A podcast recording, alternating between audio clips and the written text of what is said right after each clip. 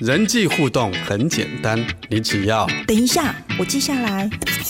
亲子沟通也有方法，首先要倾听。对，这是重点，打个星号。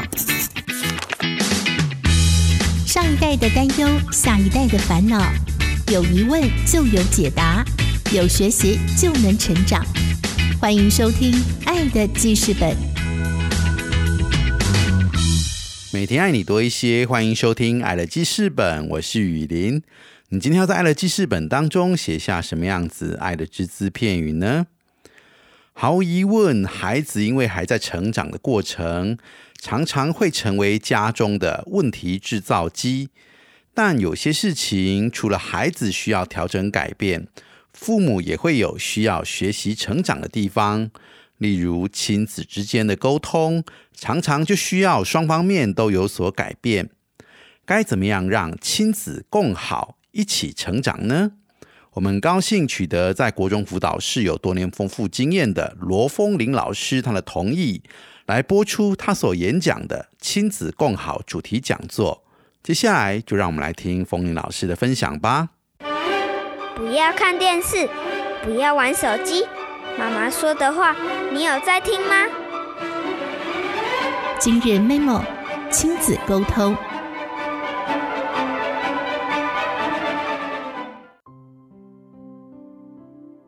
我一直很强调亲子共好。我们跟孩子们的陪伴过程，我觉得就会很像是跳一段舞。如果跳得很糟糕的话，那这样子其实。孩子也没办法跳得好，我这样讲对吗？所以其实我们就很像是在跳双人舞，我们要跳好自己的舞步，才能够带好自己的孩子。所以我一开始的时候，应该会是强调从家长的关系开始，从家长自己开始。我想说的是。我们会有很多的控制行为，会有很多的甚至不成熟的行为。当然，大部分都出于爱，只是说他的行为可能变成伤害。那接着我要说的是呢，就是如何让我们的行为能够成熟一点、稳定一点，就是包括我自己也都在学习。再来呢，我第二个策略就是，第一个呢，就是先觉察自己是制造问题的人，还是解决问题的人，还是都是。再来呢，就是戴好自己的氧气罩。嗯，我们在飞行安全的时候，一般来说，他会不会说你先戴好自己的氧气罩，再照顾身边的小孩，对吗？对吗？哈，所以如果你自己没戴氧气罩，都都半死不活，你怎么帮他戴，对不对？所以一定要戴好自己氧气罩，这个道理是一样的。第三个，一名好培养土。简单来说呢，我们确实是想要把孩子。养成什么样子，对不对？那基本上我们这个土就会很重要嘛，这基本的哈。好，来一样开放一下，你给自己打几分？好，培养土，你是父母嘛？你就培养土这样子，你给自己打几分？我们的培养土是自己加上重要他人的总分，不会是我的总分，不会是我一个人就撑起一个家。我的意思是说。你你如果是单亲的，那我的意思说，如果你你自己要重要他人的话，像我的先生也还在这样子，那这样子的话就是两个加起来的总分，这样子好吗？好不好？好，这总分哈，好嘞。所以那我们就要去想到我们有重要他人，好不好？好，简单来说呢，我们应我相信我们今天大部分人应该都是在满潮期。足巢就是两人刚结婚还没有孩子，那有了孩子之后就进入到了满巢期，那再来的话呢，就是到了空巢期，这样子就到了空巢期哈。好，那满巢期的话，你会觉得这三个周期哪一个最辛苦？简单来说呢，满巢期这是我们现在我自己也是满巢期啊哈，它其实就是一个一个上面可能还有爸爸妈妈，然后下面有你的经济也重。总之来说，就是一个疲累的状态哈。好，不止奥巴马，像那个贾博士、祖克伯都一样哈。他们都会说呢，你去研究他们啊，他们有个，他们就是他们都有所谓的胶囊衣服什么，反正就几件配来配去而已这样。他们说呢，譬如说奥巴马说，你会发现我只穿灰色或是蓝色的西装，因为我要试着减少我的选择。我不想要选择吃什么穿什么，因为我有其他重要的决定要选。我们当然不用这个样子了。我每次看这种新闻，我都觉得很不满，因为我觉得女生好像没有这种，好像不能这个样子。对啊，女生如果每天这样穿，不知道会怎样。嘿，OK。总之来说，我觉得这是一个思维哈。所以我想跟大家讲的是，夫妻理论上不要有什么意外的话，理论上应该会数十年以上，二三十年。我跟我先生已经认识三十几年了哈，二三十年在一起生活，五六十年，钻石婚七八十年。因此呢，最高的境界，因为你看你要在一起这么久，最高的境界并不是有事一直沟通。我其实没有很喜欢听到夫妻说要沟通，我觉得啊哪这么啰嗦啊这样子。最高的境界应该是根本没事，不需要沟通，好吗？那你是，那我们就来试试看，好不好？来下一个。简单来说呢，这个是夫妻之间常见的十大行为。好，第一个生活习惯，我要爆料我先生。我刚认识三十几年，然后结婚二十几年，他到像牙线用完的牙线棒会到处丢，哎，觉得很恶心的请举手，反正他不在没关系。觉得很恶心的请举手，谢谢，跟我站在同一阵线这样子。好。为钱而吵哈，我怎么看你们是 A A 制还是什么什么？我谁付得多哈？一言不合这样子，你怎么用那种眼神呢？你是不是不爱我了？还是你眼睛为什么飘走？你为什么没有听我讲话嘞？这样子，你要什么口气这样子哈？婆媳公婆好，这样方式也是蛮长期经常的冲突。好，行房的时间，大部分我看过研究是男生很想要，女生都累到没力气。不帮我做这件事，你还要管我可以干嘛干嘛干嘛干嘛，我就不想要啊，这样子好，反正就是行房，既然是夫妻一定会有牵扯到性的议题哈。再的话就是计较工作家事付出多寡，然后生活的琐事啊，可能会有比牙线棒更小的事情。好，再来是就关系空洞嘛，好像住在一起的陌生人。彼此是平行线这样子，或者是外观体重。来，你会担心你的另外一半不用举手哈？你担心你另外一半觉得他太胖又三高，你觉得很担心很烦，看他一直吃就觉得火气很大的眨眨眼睛。总之来说呢，就有很多的事情。但是我特别想要说的是，这三这十样东西，我相信你一定有中几个。好，你那或许你有第十一个，我不知道。我们或许可以用一种系统化的方式，第一个。非改不可的列入红灯区，你非常接，你不改你会想跟他离婚的，你不改你会死掉的，你不改你觉得，啊，你就会每天你就每天暴怒的，你就红灯区。另外一种就是绿灯区，就是你已经想想说，我跟你讲，我想跟你们讲一个观念，就是这十样东西有没有哪一些东西你想啊，这东西无伤大雅，像我那个牙牙线棒我就放弃了。我已经放弃了，所以我们家到处都我要剪他牙线棒，用过的、剃过的丢掉了，你就知道我已经放弃这件事情，就是绿灯了。所以我不会再跟他因为牙线棒吵架这样子。那有没有这些东西你改一半就好了？就是你觉得。我以前这样子一定要改到，那我可不可以放掉一半就好？以前他应该减三十公斤，他现在大概减个十公斤就好了。哎，他现在想想也是蛮瘦了，这样子就是你眼睛不同，好不好？改一个，那你这样子这一样一样一样，他其实是十公斤的，你就不用背的这么重。这些东西是你平常背在身上你看不到的哦，但是他确实成为你日常生活中点点滴滴的吵架，你认同吗？跟你另外一半真的不要过不去，满潮期真的很辛苦了。我这样讲，你们应该可以感受到那种将心比心，孩子的事情，比比贝贝这么多事情了，放过彼此，好不好？你可以回去自己思考一下，有些东西是不是可以一半，或者是好像也没关系这样子。好，OK，好。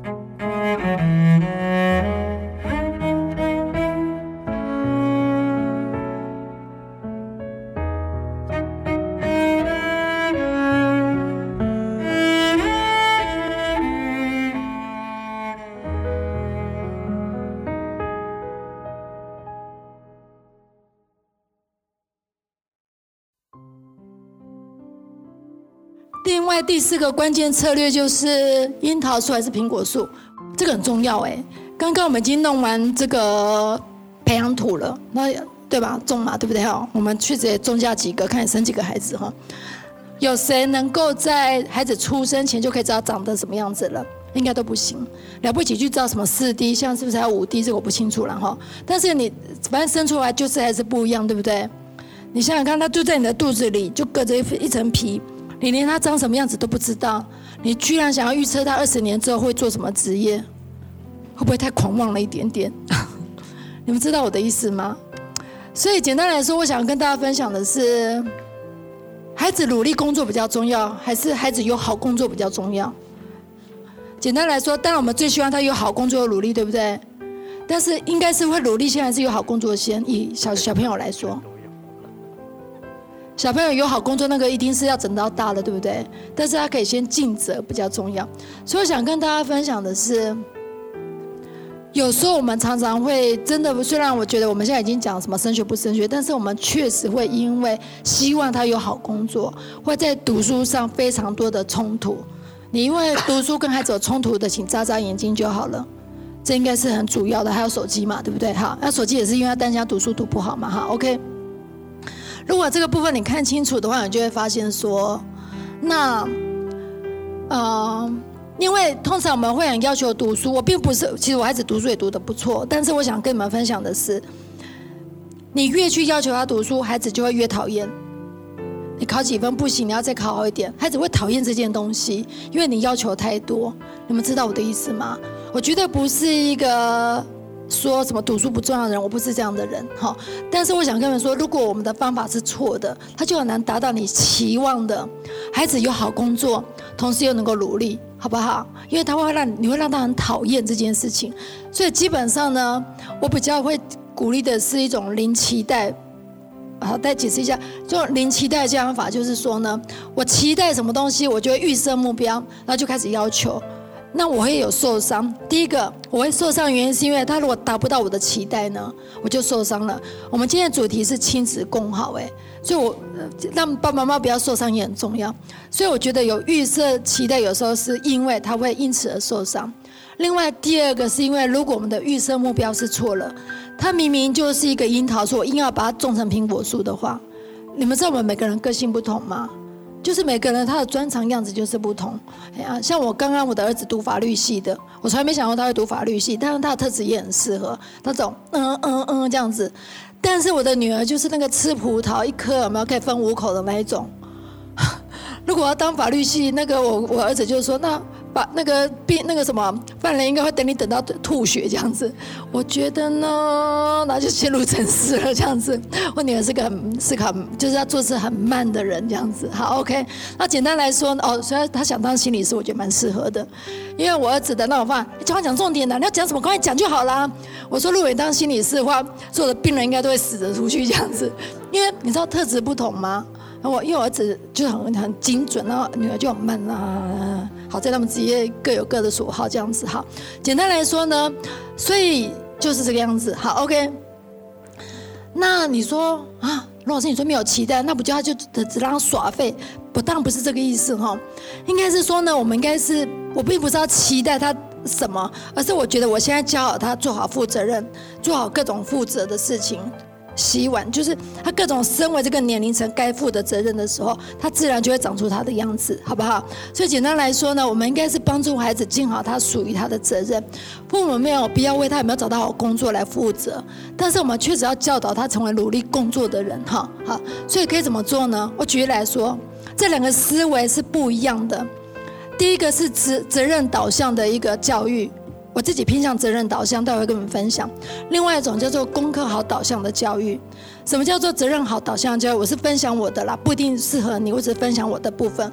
我自己孩子没有送过安亲班，一天都没有。他们一个已经大学了，一个高中，一天都没有。我是我甚至那时候孩子在小学小一的时候，因为我自己要上班，所以你知道吗？小一不是很多的半天吗？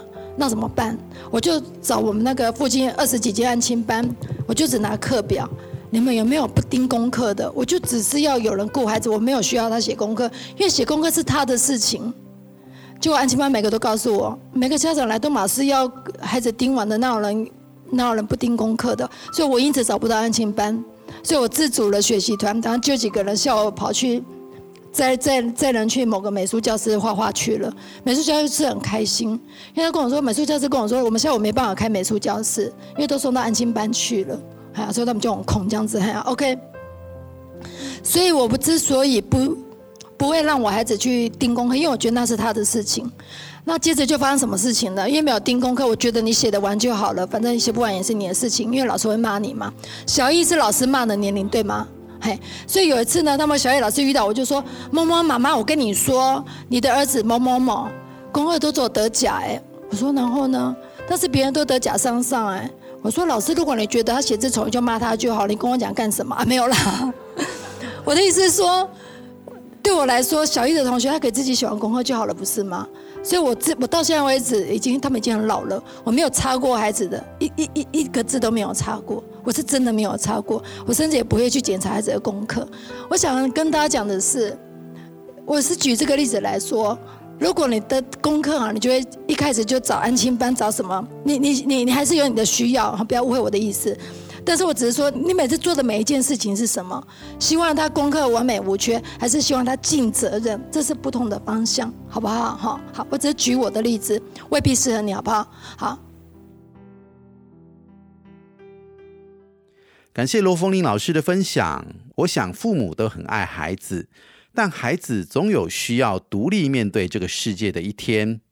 如何在那一天到来之前，帮助他们能够做好预备，这就需要父母的智慧了。让每天都用爱与陪伴来支持、鼓励我们的孩子多一点。爱乐记事本节目，感谢您今天的收听，祝福您有个美好的一天。